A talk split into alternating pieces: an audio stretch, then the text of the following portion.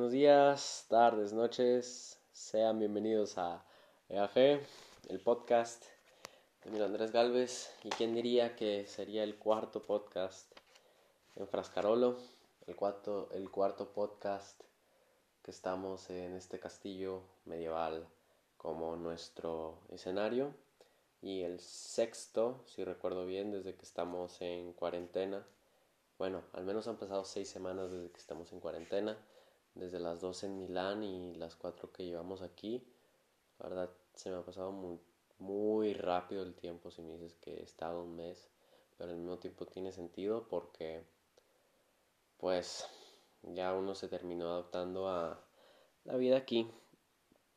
Y pues, lo prometido es deuda. A todos los que me siguen en Instagram y en Twitter sabrán que abrí una nueva convocatoria para preguntas y temas porque íbamos a volver a hacer un preguntas y respuestas y este es, pero titulo el podcast como Random Time porque no solamente es un eh, preguntas y respuestas así para poder responder lo que ustedes me dejaron y tal, sino que también quiero elaborar un poco en las preguntas y si eso termina llevando a otros temas, pues eh, estar con toda libertad.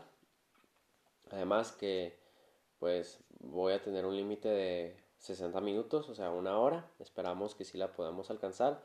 Voy a hablar de cosas tan interesantes como desde mi rutina diaria aquí en Frascarolo, la historia detrás del castillo, sobre si preferiría una cuarentena en Chihuahua o en Italia. Igual un poco de preguntas un poco más tontas como el regreso de Club Penguin, si el coronavirus fue planeado por un gobierno, hasta unas un poco más interesantes Ah, en la parte final del podcast, como lo sería la evolución, el egoísmo, el consumismo y cómo este año aquí me ha cambiado la perspectiva. Entonces espero que les guste y pues puedan escucharlo porque yo no les voy a mentir, el grabar el podcast no solamente es un highlight de mi día, sino un highlight de, de mi semana. Y hablando de highlights, me gustaría mandarle saludos al JP de, del J del Jep Podcast. La verdad no sé cómo se pronuncia y nunca lo sabré cómo se pronuncia.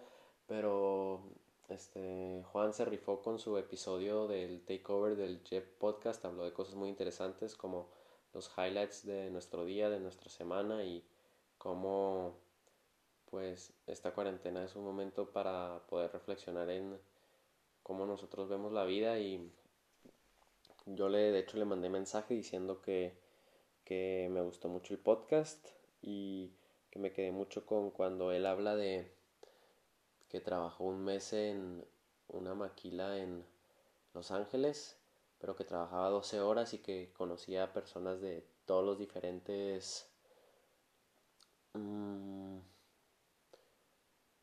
fondos de vida, si se puede decir, de muchas partes y con muchas creencias y perspectivas y pues la verdad aprendes cómo es ganarse el dinero y yo con mis diferentes trabajos y las diferentes formas con las que he hecho el dinero, lo único que he hecho es reforzar eso, el, aprender el valor del, del trabajo, del dinero y pues entender que para mí no es tanto trabajar el problema, pero si algo les puedo decir es que mi último trabajo que fue en Telsoluciones, como ya he comentado varias veces, en un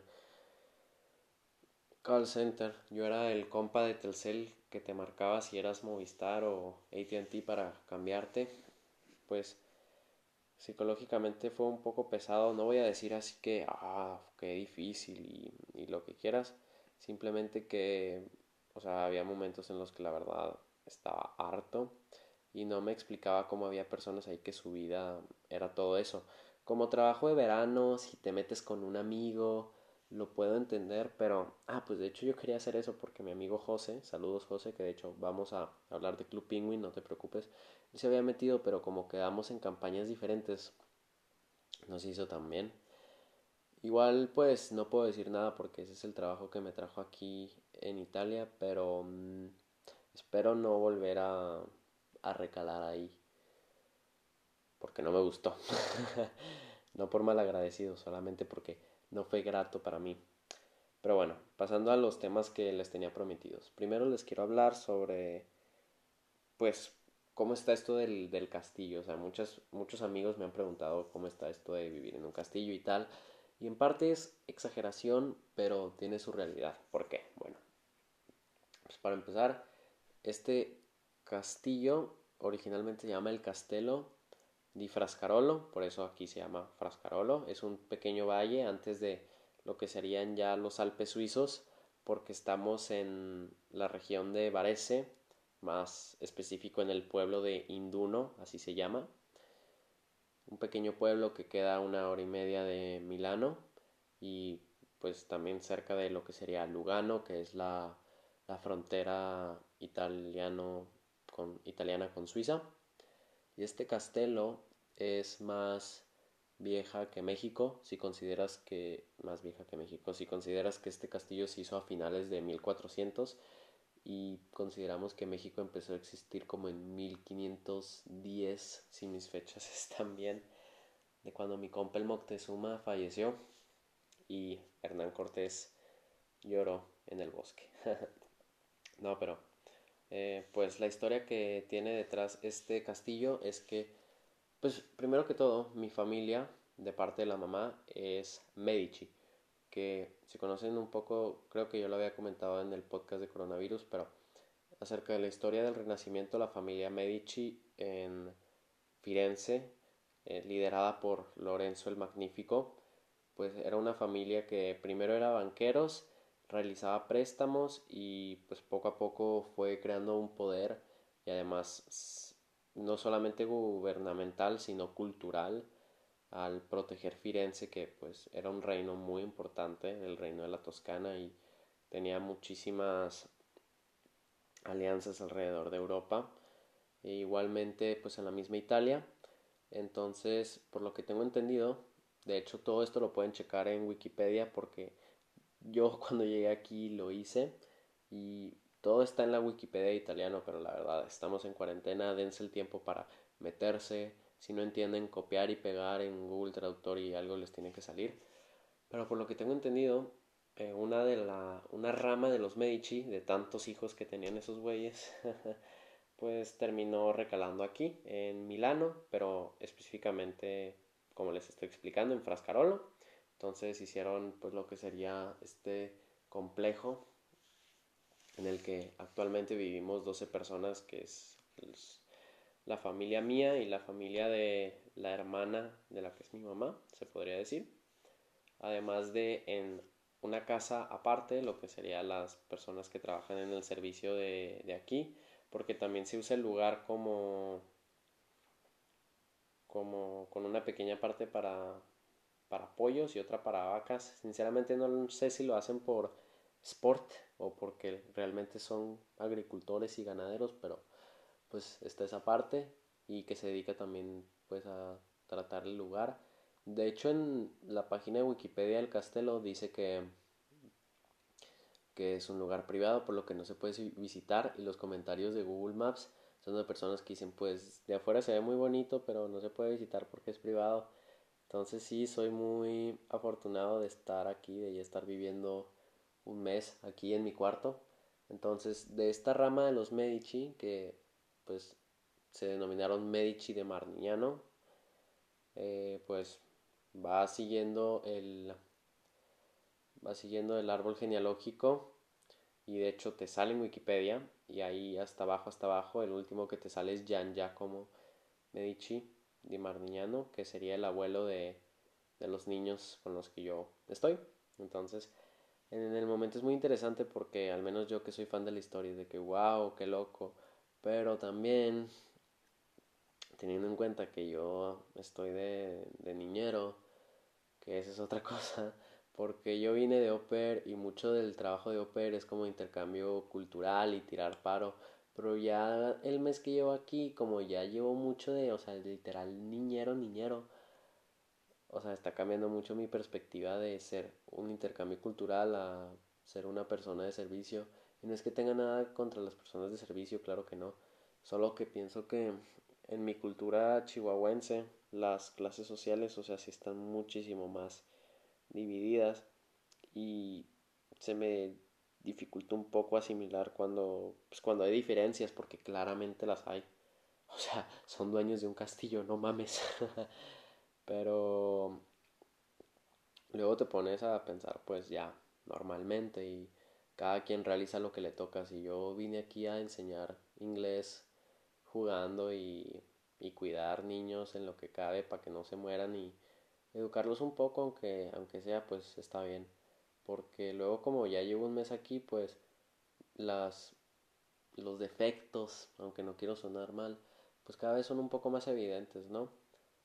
Pero, pues como sabrán, soy católico y creo que un ejemplo bueno que pude encontrar es la parábola del buen sembrador, que para resumirse las dice que un sembrador salía todos los días, echaba sus semillas unas semillas caían en las piedras, unas semillas caían en las espinas, unas semillas se las comían los pájaros y unas semillas pues sí florecían. Entonces, pues lo que dice Jesús en esa parábola es que pues la semilla es la palabra de Dios y tú depende qué suelo eres, cómo la recibes. Pero me puse a pensar y también aplica mucho cuando tú eres el sembrador y lanzas tus semillas, que sería tu aportación a, la sociedad o lo que tú eres, pues no te vas a poner a pensar en el suelo que, que lo recibe, tú simplemente lanzas la semilla, tú te pones al mundo y el mundo hace contigo lo que quiera, pero obviamente pues el, buen sembrador se va a enfocar en, las semillas que dieron frutos. Entonces, se habrá unas cosas que me molesten, sí, pero trato de enfocarme en las mejores lo que me lleva a mi siguiente punto, que sería mi rutina diaria aquí en Frascarolo, que como pude expresar en mi podcast de buenos hábitos, yo creo que cuando te organizas puedes realizar muchas cosas y aquí en Frascarolo, aunque no he sido el mayor ejemplo porque dando una pequeña update, eh, pues se supone, pues miren, ok, voy a contar cómo debería ser mi día y voy contando cómo realmente es. pues miren, primero de todo se supone que yo me debería estar despertando como a eso de las 8 de la mañana para investigar acerca de los temas que me interesan, para mis guiones o mis historias y tal. Pues yo más o menos me despierto a las 9.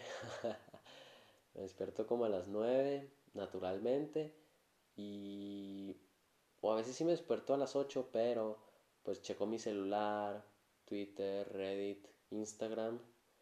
Twitter, Reddit, Instagram, Time Hope. Tal vez Tumblr o Pinterest un poco. Y ya. Y luego ya me pongo a leer, que sí he podido leer. Que actualmente estoy leyendo las, las unas adaptaciones de mitos griegos, más que nada de la Iliada. Y la verdad la, la la mitología griega y la antigua Grecia en general se me está haciendo muy interesante, me está inspirando mucho, hay muchísimos conceptos que mm, se me hacen fascinantes y hay muchísimas bases históricas que puedes tomar ahí y pues espero realizar algo porque la verdad todo lo que los griegos nos dejaron es súper interesante. Entonces si les recomiendo que se traumen con algo, eh, traumense con los griegos. Todavía no lo puedo considerar un trauma, trauma, trauma como por el que ejemplo tuve con Dante en su momento o con los árabes también. Pero, o sea, la verdad sí me está interesando a bastanza, como dirían. Y pues sí, se supone que, bueno, leo y de 9 a 10 y de 10 a 10 y media desayuno, que eso sí lo estoy aplicando bien, estoy aplicando un desayuno tranqui, porque nada más me como un huevo estrellado y un café negro. Ya no le estoy poniendo leche a mi café, que es bueno, nada más una cucharada de azúcar.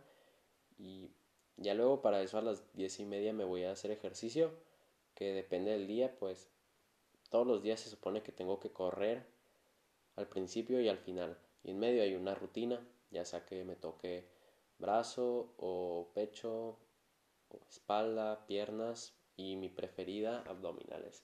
Pero abdominales no es mi preferida porque sea la más fácil, sino porque lo que más me gusta son los abdominales. Es en lo que más quiero trabajar. Pero aquí tenemos un problema, amigos, y ese es que en mi cuarto tengo como cinco espejos.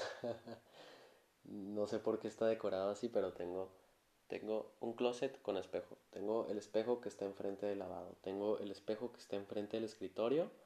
Y luego, y naturalmente, tengo el reflejo de la ventana y el reflejo de la tele. Entonces tengo cinco espejos, entonces me la paso viéndome. Y eso es un problema. Pero eh, es divertido. Entonces hago ejercicio. Está padre porque escucho música y estoy en mi rollo y luego descanso por 15 minutos ahí se me va una hora, entonces ya digamos que es como las once y media y de once y media a doce pues ya me baño y me cambio. De doce a una paso un rato con los niños, depende de qué estén haciendo, jugando y así. Por ejemplo, toda esta semana hemos estado dibujando, pero en eso se nos va toda la tarde. Toda la tarde. Y ayer dibujé un Joker que me salió precioso. Y a mí me sorprende porque yo de chiquito siempre quise dibujar, siempre quise dibujar. Pero pues terminó saliendo que para lo que era bueno era escribir. Y ahora que estoy copiando literal línea por línea este guasón y me está saliendo perfecto, o sea, quiero seguir haciéndolo, pero copiar no es realmente dibujar, entonces eh, es un poco difícil. A la una comemos todos juntos, todos juntos los, los, los 12, una mesa de 8 y otra mesa de 4, ahí la mesa de los niños, entonces también ahí hay desmadre. Y luego ya, básicamente de, de una a siete casi más o menos estoy con los niños eh, jugando fútbol, dibujando a las escondidas, afuera con las bicis. Hay muchas cosas que hacer, la verdad en eso somos fortunados, pero eh, la verdad no les voy a mentir, yo lo que estoy buscando mucho en esta cuarentena, especialmente en los días de entre semana, es que los días se me pasen rápido. Porque, por ejemplo, hoy fue sábado, que es mi día libre, y se me pasó rapidísimo en lo que hice tarea en la mañana. Tuvimos un picnic afuera. Eh, escuché el nuevo álbum de Kanye. Bueno, el nuevo álbum.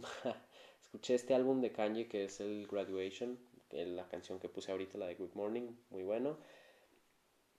Le avancé a la estructura de un corto que estoy preparando para cuando regrese a Chihuahua. Cenamos y ahora estoy grabando el, el podcast y ya se me pasó el, el pinche día. Ah, no, pero también me fui afuera un rato a, a tomar videos porque estoy editando un video aquí del castillo que ahí les voy a platicar. Entonces, como les digo, estoy desde la mañana hasta la tarde noche a las 7 con los niños y luego ya me voy a mi cuarto. Entonces, se supone que a las de 8 a, a 9 debería estar investigando o escribiendo para uno de mis proyectos más grandes, que ahorita estoy eh, investigando sobre cómo era la vida en Jerusalén en los tiempos de Jesús, porque quiero escribir una historia acerca de los dos ladrones que fueron crucificados enseguida de Jesús, porque uno era bueno, porque uno era malo, y cómo es que llegaron ahí. Estoy teniendo varias ideas y pues más que nada estoy investigando mucho de la historia porque pues es muy interesante y además inspira pero toda esta semana no lo hice porque llegaba y estaba cansadísimo y lo primero que quería hacer era ver mi celular. Luego, después de eso, se supone debería ponerme a editar el video este que estoy preparando el castelo. Pero tampoco lo estoy haciendo porque, como digo, o estoy muy cansado o, o estoy platicando con alguien en mi celular, no sé, algo así. Y luego se supone debería escribir mi diario, pero tampoco lo estoy haciendo porque no sé, me pongo a escuchar música o, o algo así. Y ya al final, que ya es para que termine de escribir mi diario, son como las diez y media. Se supone debería ser otros 15 minutos, pero esto sí, solamente de abdominales, porque como digo, lo que me interesa es más hacer abdominales. Y se supone que los últimos 15 minutos de las 10.45 a las 11, antes de irme a dormir, debería meditar, pero no lo he estado haciendo entonces, pues es la vida, ¿verdad? A veces bien dicen que uno planea y, Dios dice, jaja, jaja, humano hace brr, pero no. Y eso lo he aprendido mucho en esta cuarentena. Más que, bueno, déjate en esta cuarentena, en todo este año en, en, en Italia he aprendido que que yo tenía una decena de planes, no estoy exagerando, tenía una decena de planes, ponle que me salieron cinco. Está bien, la neta, pero la verdad, no digo que yo pienso que si te organizas bien, muchas cosas te pueden salir, pero al mismo tiempo tienes que estar dispuesto a que la vida cambia y tú también cambias, entonces no todo te va a salir, pero como dijo, por ejemplo, Juan, o sea, la disciplina, eso es de a fuerzas, entonces por ejemplo, esto que me gustó mucho que hoy literal me puse una hora a escribir esto del corto que estoy preparando y ya casi tengo terminado la estructura, entonces eso sí me salió muy bien. Debería aplicarme en otras cosas, pero no, otros días sí estoy otros días sí estoy muy estresado y lo primero que quiero hacer es dormirme porque eso significa que ya pasó un día más y pues lo más cercano es que ya se vaya a terminar pues la, la cuarentena. Que eso me lleva a mi otro punto, porque me preguntan, ¿por qué no te has regresado? Y si les puedo ser sincero, no me he regresado porque yo ya tenía mis boletos comprados desde enero, los compré para ir a Barcelona un mes con mi familia allá, el 14 de junio, y luego regresarme a Chihuahua el 18 de julio. Entonces, por ejemplo, el primer vuelo de Barcelona lo puedo cambiar, pero ese no es el que me interesa, me interesa el segundo. Obviamente se supone que para el 18 de julio ya todo estaría bien, pero igual me tiene un poco preocupado y teniendo en cuenta que ya oficialmente de todos mis amigos que iban a hacer el año afuera, eh, pues ya todos se regresaron, soy el último sobreviviente. ¡Yupi! Que está bien porque eh, mi siguiente punto es que también no me regreso porque todavía tengo cosas que hacer aquí, tengo un labor con mi familia, o sea, estoy siendo productivo y agradecido al mismo tiempo. También, pues, si me cerraron 15, no, si me cerraron 14 puertas para llegar hasta acá, pues yo voy a abrir la 16. No sé si eso tiene sentido, pero, eh, o sea, no me voy a rendir en este momento, o sea, no mames, ya nadie se esperaba esto, pero eso no va a hacer que me, que me cuaje. Y de hecho ese es un mantra mío, no te cuajes, no te cuajes. Cuando la verdad estoy a nada de rendirme, siempre me repito esa mamada. Y increíblemente, pues saco un poco más de fuerzas y sobrevivo el día. Acá, ¿no? Como si fuera de que ah, sobrevivo todos los días. También a veces digo Mamba Mentality y me prendo, nada más por COVID. que hoy oficialmente le hicieron Salón de la Fama, entonces muy bien ahí Kobe. Pero si preferiría tener una cuarentena en Chihuahua o en Italia, lo único que me falta aquí, la verdad, es internet. Porque yo uso los datos del celular y es algo muy feo porque tengo que estar contando todos los megas que uso y así. Nada más esta semana hice una excepción porque Nada más esta semana hice una excepción porque era el cuarto aniversario de que vi Trainspotting, que es mi película favorita y todos los años la veo. El segundo de abril no importa, entonces pues tuve que meter mis datos para ver Trainspotting, pero me hace muy feliz porque pues cuatro añitos viendo mi película favorita el mismo día y todas las veces saco algo más. Por ejemplo, esta vez aprendí la versatilidad que tienen los diálogos, es, es algo muy interesante. Se las recomiendo muchísimo, aunque no sé si en México esté en Amazon Prime, pero igual existe el internet y como yo les dije en el podcast de Buenos Hábitos, pues está F-Movies en donde pueden ver todas las películas. De hecho yo la vi ahí. Pues si preferiría estar en Chihuahua o en Italia, me gustaría mucho estar en Chihuahua, claro, pero yo todavía tengo cosas que terminar aquí. Entre ellas mi certificado de italiano, porque yo a eso vine. Yo vine aquí a que aprender el italiano, que lo he aprendido. Mm, no es un nivel perfecto, es un nivel medio bueno, pero independientemente necesito que eso se reconozca. ¿Y cómo se hace? Pues todavía haciendo mis tareas, practicando y si todo sale bien, haciendo mi examen en, en junio con favor de Dios.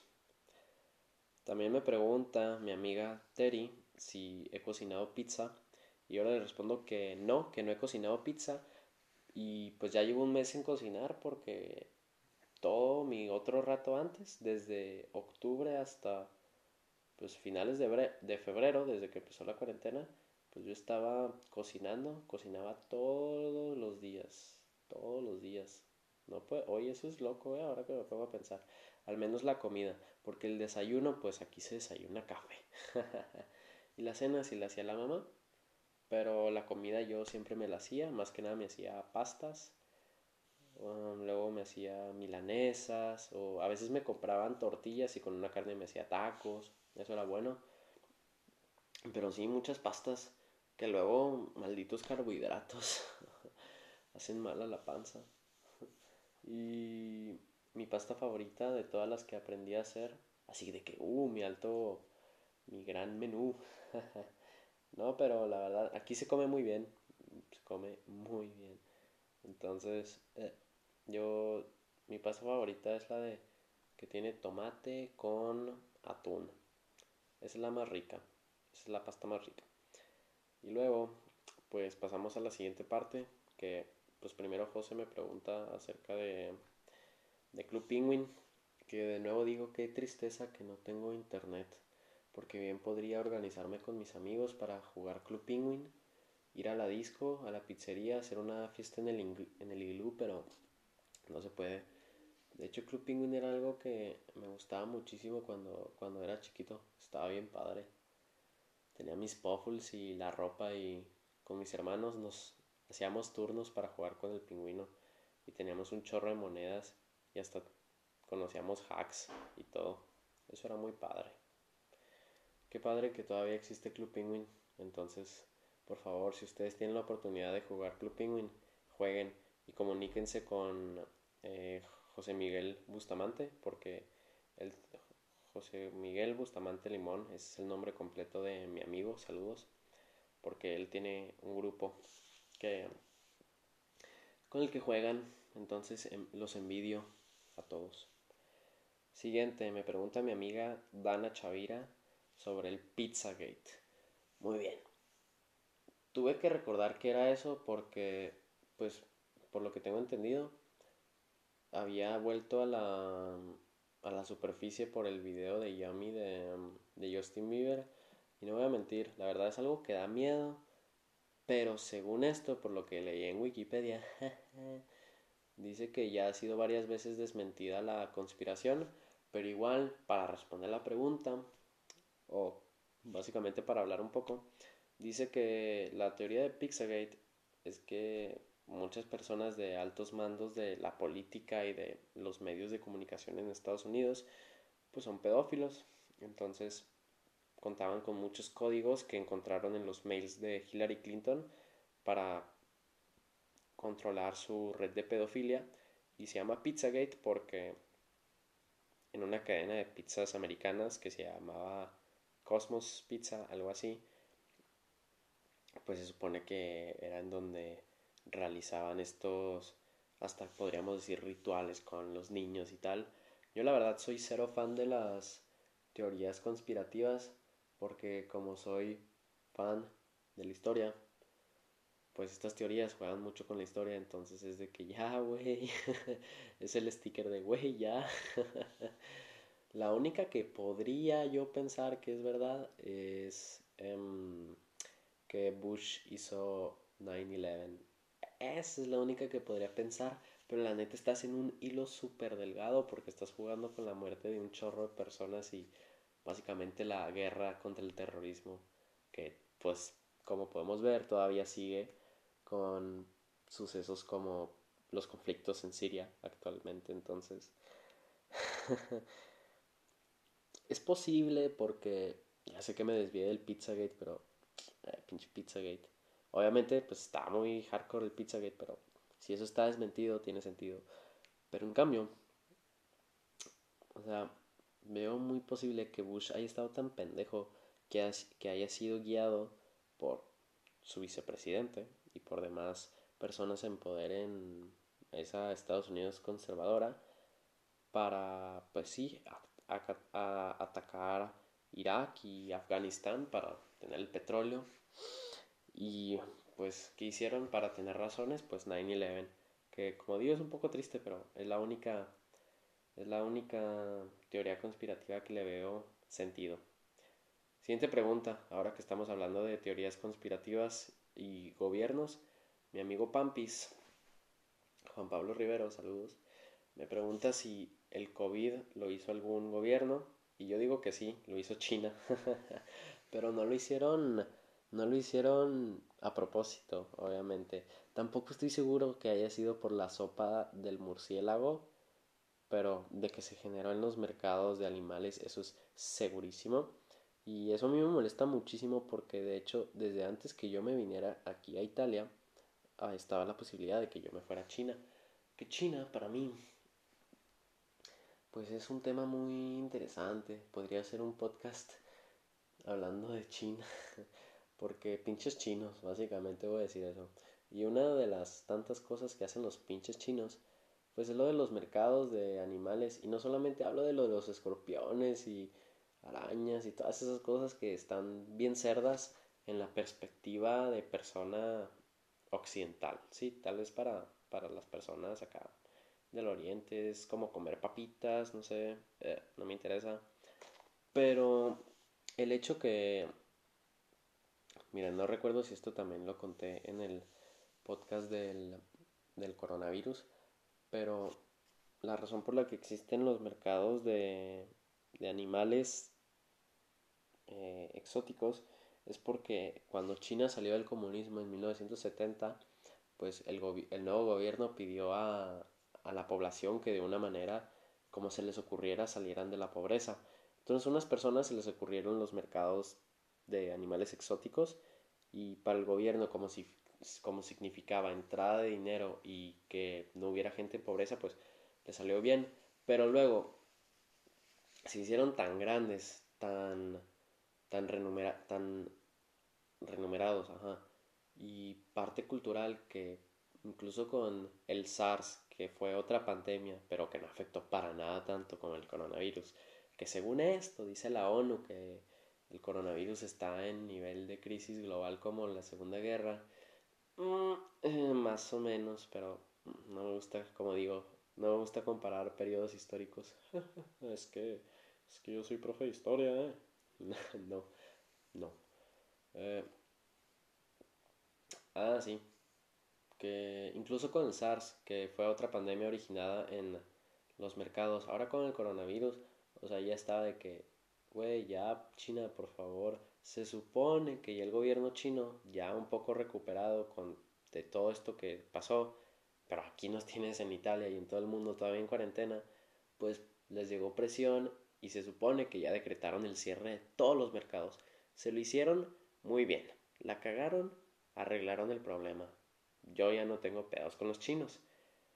Pero si esto de la cuarentena pasó, de esto del coronavirus pasó, y China sigue con sus mismos estatus, o sea, ahí sí yo tendría que decir de que, eh, y todos los países del mundo tienen problemas y ni siquiera empecemos por México porque teniendo en cuenta que AMLO no es la persona más brillante del mundo y ahí ves a quién sabe cuánto porcentaje de mexicanos votando por él en 2018 votan allá. Eh, pues la verdad todos los países tienen pedos. También dicen que pues en Rusia andan mandando a las personas a campos de concentración. Estados Unidos, pues ni se diga. Y pues España está manejando, pues al principio la manejó muy mal, pero la lleva, no sé, este. Hablar de estas cosas en este momento es un poco difícil por lo mismo que yo creo que lo mejor es no, bueno, ya, o sea, apliquen la mía, no vean noticias, se sienten mejor. Ya cuando esto se acabe, pues independientemente se van a dar cuenta. Vivan al día también, lo recomiendo mucho porque pues cada día es un logro y van a encontrar cosas interesantes. Y pónganse metas, como dije en el podcast de Buenos Hábitos, encuentren nuevas aficiones, por ejemplo, esto mío de dibujar, ni me lo hubiera imaginado, pero no creo que ya me voy a hacer dibujante y adiós, pero pues está padre. Al menos para pasar el tiempo, porque mira, en esta madre se me fueron como tres horas. LOL. Entonces, siguiente pregunta. Me pregunta mi compa el Jimmy, el Jimmy González. si me voy a dejar la barba. ¿Ustedes creen? Pues miren, Jimmy, desde que vine a Italia, es más, desde el verano que estaba trabajando, desde que salí de la Salle, desde que me gradué, creo que he tenido más tiempo barba que no barba. O un tiempo muy igual. Y luego teniendo en cuenta todo el tiempo que tuve pelo corto, pelón, y la barba realmente la necesitaba para, para conformar el, el outfit, si se podría decir. Pues la verdad, la barba me la he dejado. Esta semana de hecho me corté todos los pelitos que tenía en el cuello porque a mí también me crece ahí. Entonces ya tengo acá pues nada más la barba en la cara. y pues sí, me gusta. Obviamente también está padre estar este lampiño, pero eh, la verdad a mí, a mí me da igual, no soy de que no, no me gusta estar rasurado o no, no me gusta traer barba. Me gustan las dos, entonces soy feliz. y ahora una pregunta tonta de parte de uno de mis mejores amigos, Santiago Arriaga. Me pregunta, ¿cuáles son los viajes más rápidos de la luz? ¿Qué sucede aquí, compañeros? Pues miren. Les voy a dar un poco de contexto. Mi amigo Santiago Arriaga es un otaku, primero. y segundo es un geek y un nerd. Pero yo lo quiero mucho. Y cosas que le interesa, cosas que le interesa mucho a esto, a este men, es el espacio y el tiempo y, y así. Que es algo muy interesante para mí porque a mí no se me hace interesante. Y no lo digo en mala onda. Lo digo porque no es algo que me llame la atención. Obviamente tiene todas sus razones y ahí me ves volviéndome loco cuando veo Interstellar de Nolan y tal, pero así como enfocarme en la vida en el espacio y tantas teorías que existen, pues yo siempre he sido fan de lo, todo lo que está aquí en la Tierra, por eso mismo también me gusta mucho en la historia, porque con tantas cosas que ha hecho el humano, pues nos fijamos en lo que hay más allá. Pero al mismo tiempo ahí me estoy, me estoy respondiendo mi pregunta. Y también me hace pensar, por ejemplo, en la idea del, del colonialismo espacial. ¿Qué significa esto?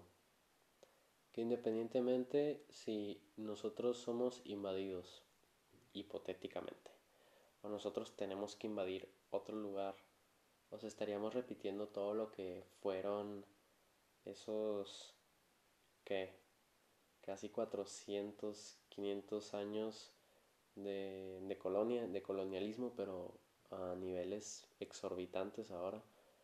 Que todo es teórico, le digo, y también por eso mismo no me gusta. Porque son teorías, no existe. O sí, tan tan tan. También otra muy, muy, muy, muy buena película acerca de esto es 2001, Una Odisea en el Espacio. La recomiendo muchísimo, es una obra maestra de Stanley Kubrick. Muy buena película. Véanla, por favor. Es la precursora de Interstellar y fue hecha en los 60 pero parece que la hicieron en los 80 Estaba adelantadísima en su tiempo y tiene conceptos existencialistas muy buenos. Y más que nada, eso es la. Yo creo que en eso se basa lo que son las odiseas en el espacio, o sea, lo que es ver el hombre al ver el espacio o su vida en el espacio, básicamente es como si estuviera rompiendo las líneas de la vida y la muerte. Pensamos que si superamos esto de, de poder llevar la vida humana fuera de la Tierra, o sea, ya sería un grado de divinidad muy cabrón. Que es interesante, pero al fin y al cabo es una filosofía muy existencialista. Entonces. Eh. ah, que cómo me gusta grabar el podcast. Y ahora sí, que pasamos a la última parte de todas estas preguntas, que fueron las preguntas más interesantes que me hicieron y empezamos con, ah, pues esto se relaciona muy bien, todo lo que es el existencialismo, con la pregunta de mi amiga Chelas, Marcela, Miji, bebé, te extraño. Ya nos veremos en el futuro. Saludazos. Ella pregunta mi opinión acerca de la evolución. Y bueno, yo creo que es muy interesante.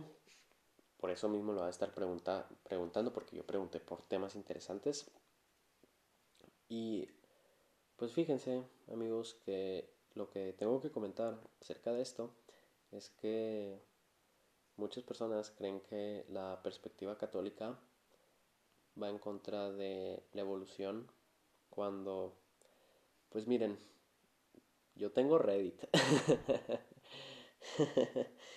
no es la mejor forma de empezar una, una frase, pero yo tengo Reddit y uno de los subs a los que estoy suscrito es el Reddit del catolicismo. Del... Sí, entonces es interesante ver de todas las cosas que las personas conversan desde pues cosas básicas acá de que, oh, qué triste, no voy a poder ir a misa de Pascua, que pues para muchas personas es muy importante y tal. Por ejemplo, yo esta, esta semana, no sé si, yo creo que el siguiente sábado, ah, pues miren, en una semana, me, oh, podría ser mi podcast de eso. Ok, entonces lo voy a dejar. Lo voy a dejar un poco a escondidas. Lo que voy a hacer la, la película que voy a ver la siguiente semana en conmemoración de. En conmemoración de que Semana Santa.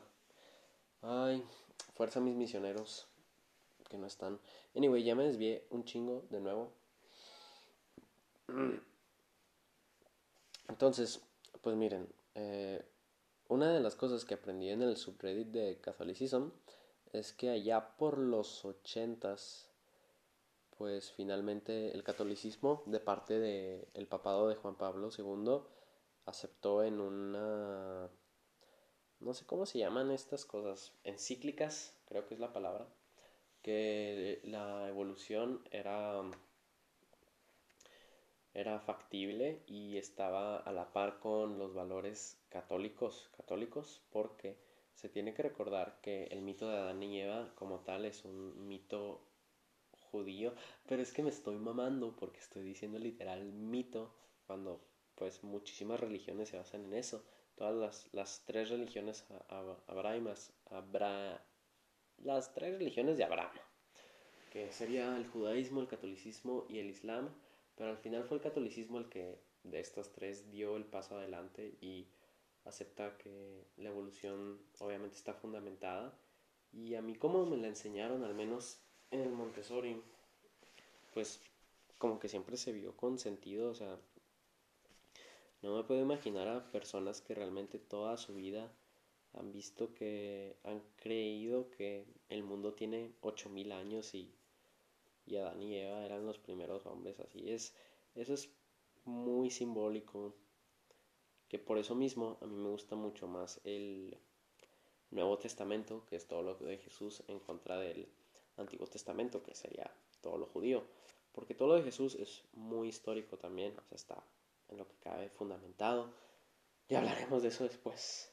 Pero al menos lo que es la evolución, pues yo siempre lo he visto como algo natural. Hay gente que se indigna cuando decimos que venimos del mono, pero, o sea, si a mí me paragonan con un mono, puedo encontrar, pues obviamente cosas muy pendejas, ¿no? Porque los, los monos hacen cosas muy pendejas, pero al mismo tiempo nosotros también somos animales y pues ser comparados con animales no, no tiene muchas cosas de malo porque es más, les voy a poner un ejemplo muy bonito.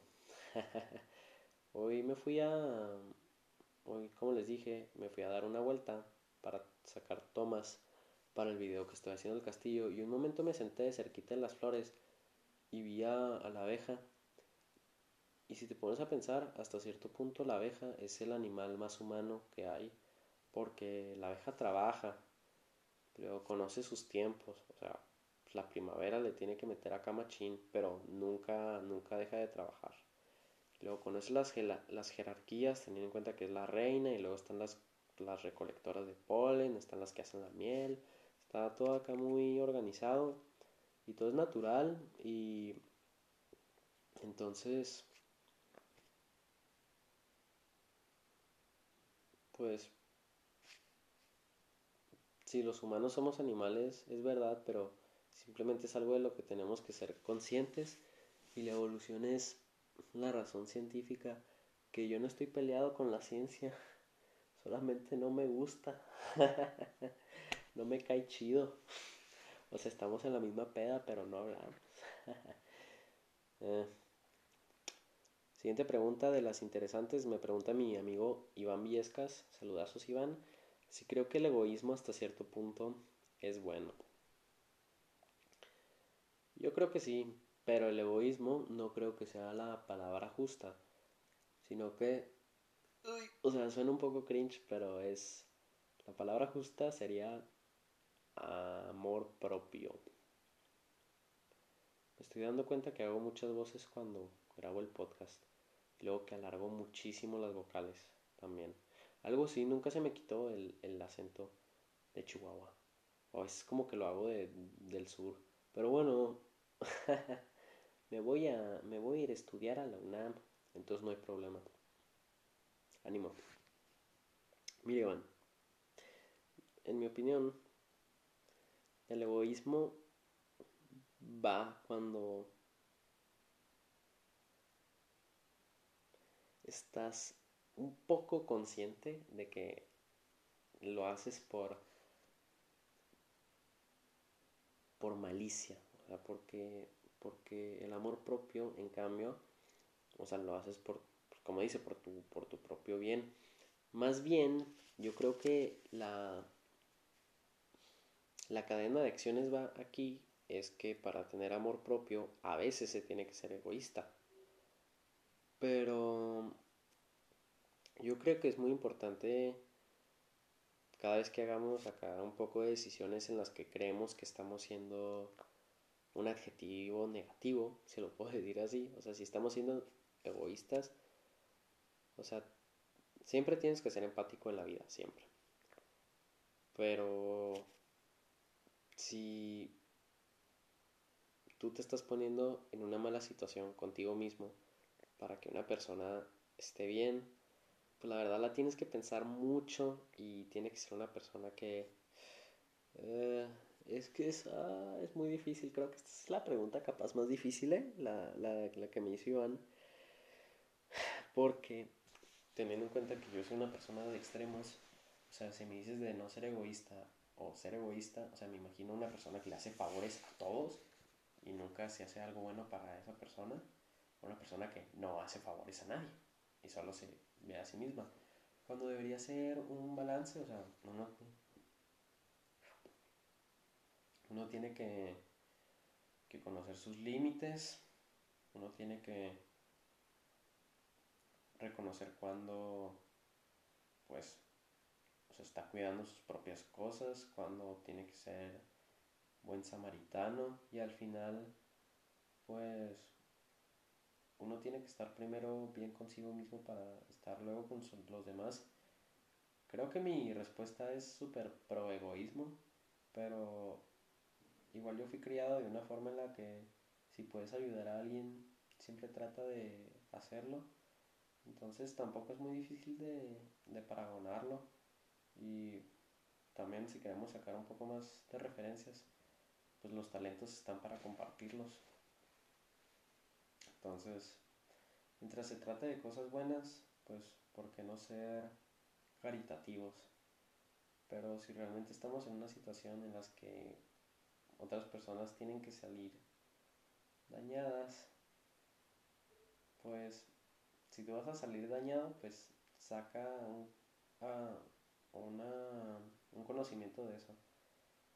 Y si es la otra persona, o sea, realmente hazlo sin, sin querer dañarlo. O sea, ten en cuenta que es una posibilidad, pero pues tu intención no es hacer mal a los demás, es estar bien con tu vida. Y en muchos momentos uno tiene que ser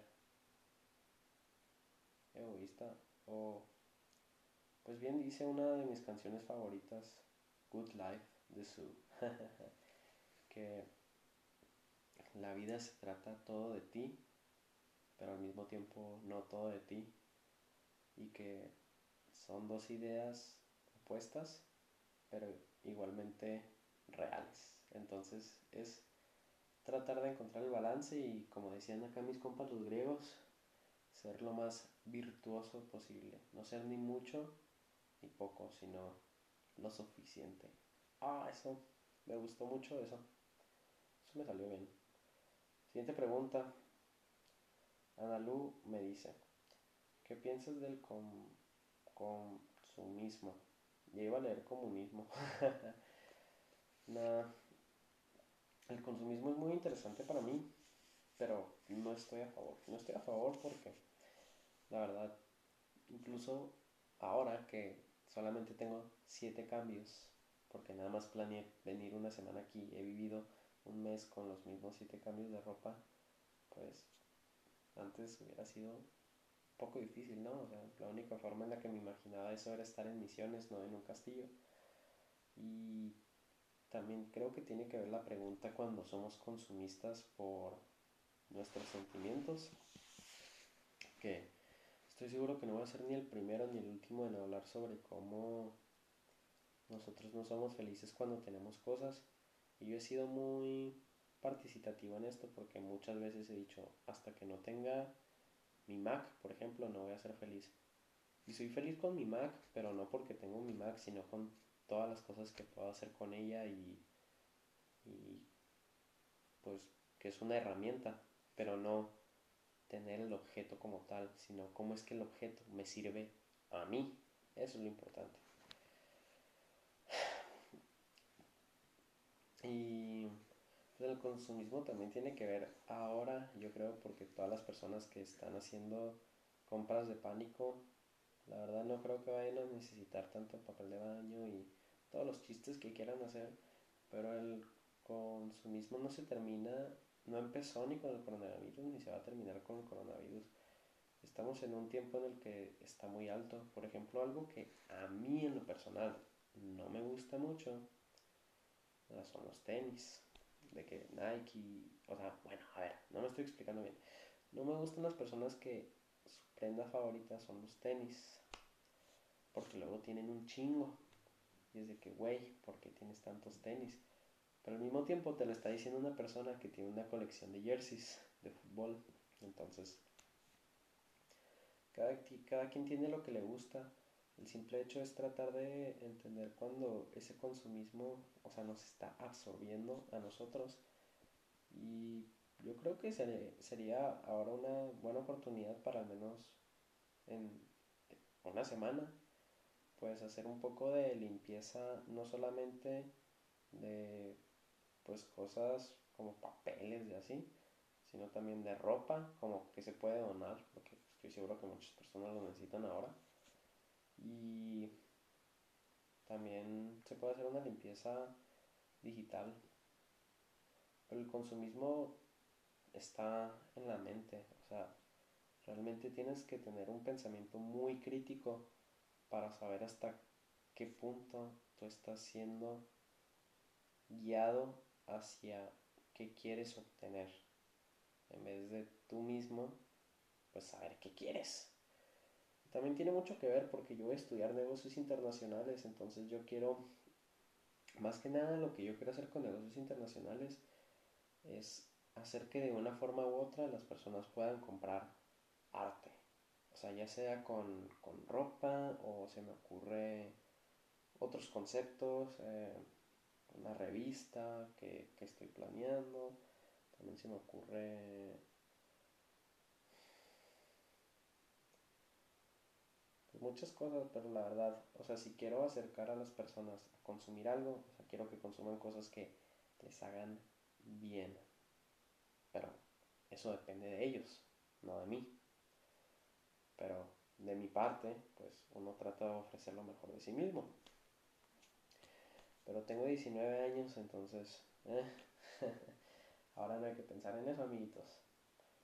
Y siguiente y última pregunta para terminar con el podcast, que sería la de mi maestra Ana Pao Jacob, que fue muy importante para mi preparatoria, mi maestra de francés, pero más que nada se convirtió en una, una amiga que estuvo ahí en los momentos en los que más lo necesité, realmente en los momentos en los que más lo necesité.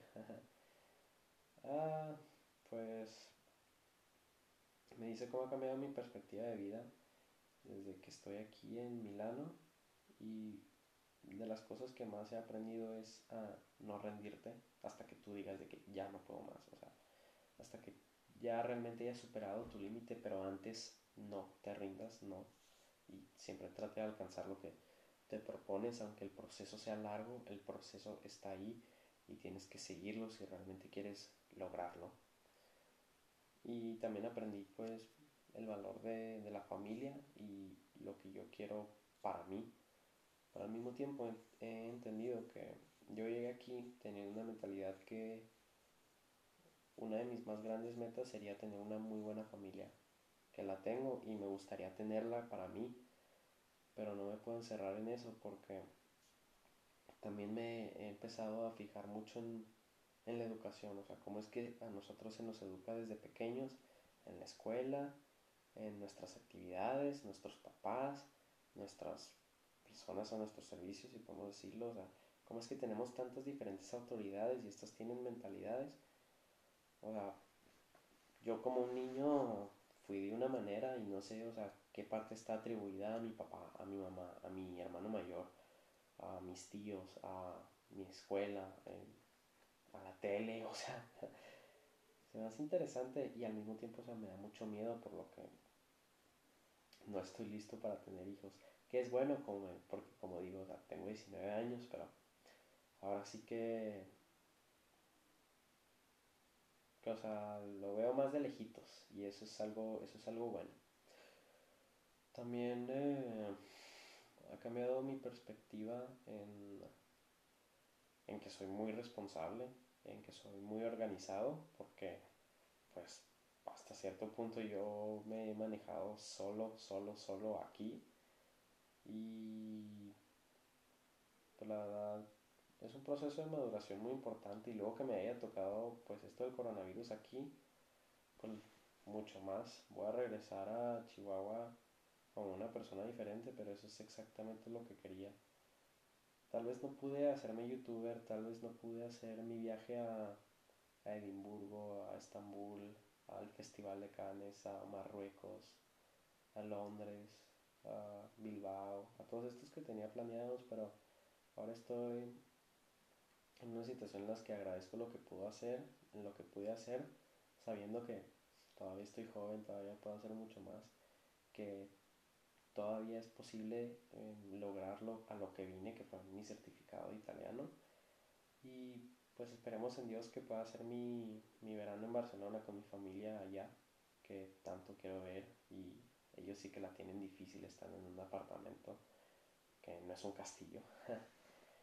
Entonces yo soy afortunado y yo creo que todos lo somos. Si estás escuchando este podcast, hasta cierto punto eres afortunado. bueno, pues espero que les haya gustado. Si les gustó bien y si no también. Eh, ya saben dónde encontrarme con mis redes sociales, ya sea en mi Twitter eagalvesa o en mi Instagram e.a.galvez. Agradezco mucho que me hayan escuchado. Nos vemos la próxima semana. Me gustó mucho este podcast. Chao.